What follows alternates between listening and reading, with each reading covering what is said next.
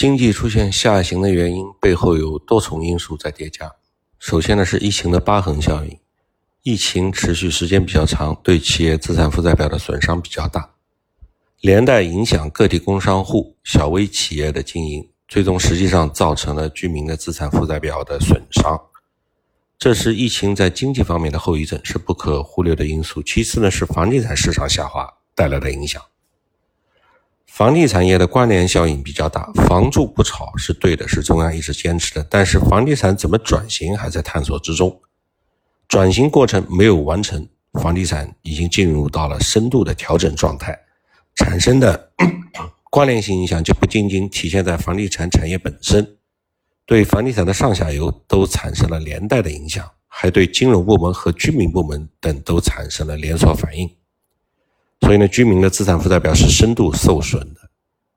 第三是外部的环境，全球的需求都是不足的，因为全球的经济都在衰退，都处于下行的态势。毫无疑问，这对中国经济也是一个下拉因素。例如对出口的影响，我们的出口订单在减少，这些外部因素叠加成国内经济的复苏压力，进一步导致经济下行。第四一点呢，是如何正确处理政府和市场的关系，涉及到监管的不确定性。这不仅仅关系到一些大的数字平台企业，比如说啊，京东啊、腾讯啊、阿里呀，还涉及到各个方面。前几年在监管方面的一些做法，是在出其不意的一些情况下出台政策的。这些政策呢，和市场的有效沟通是不足的。政策突然出台，都会造成一定的波澜。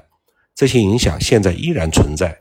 加强监管是必须的，但是如何在法治的轨道上提升监管政策的确定性程度，也是我们要面临的重大课题。这是改善预期、稳定预期很重要的一方面。还有一个因素是国企和民企的关系。比如说，从房地产行业来说，尽管大家都受到影响，但是民营房地产企业受到的影响要远远大于国企，国企受到的影响相对较小。为什么会出现这种分化？这说明民企的信心更加不足，在数字经济领域，民营企业实际上是处于领跑的地位。现在因为种种因素导致后劲不足的问题。从趋势上看，如果民营经济进一步收缩，国民经济可能还会加快的下行。以上的这些因素呢，如果单个出现，都影响不会太大。但是这些因素同时出现，而且互相叠加。他们会相互作用、相互加强，导致预期难以改善、信心不足。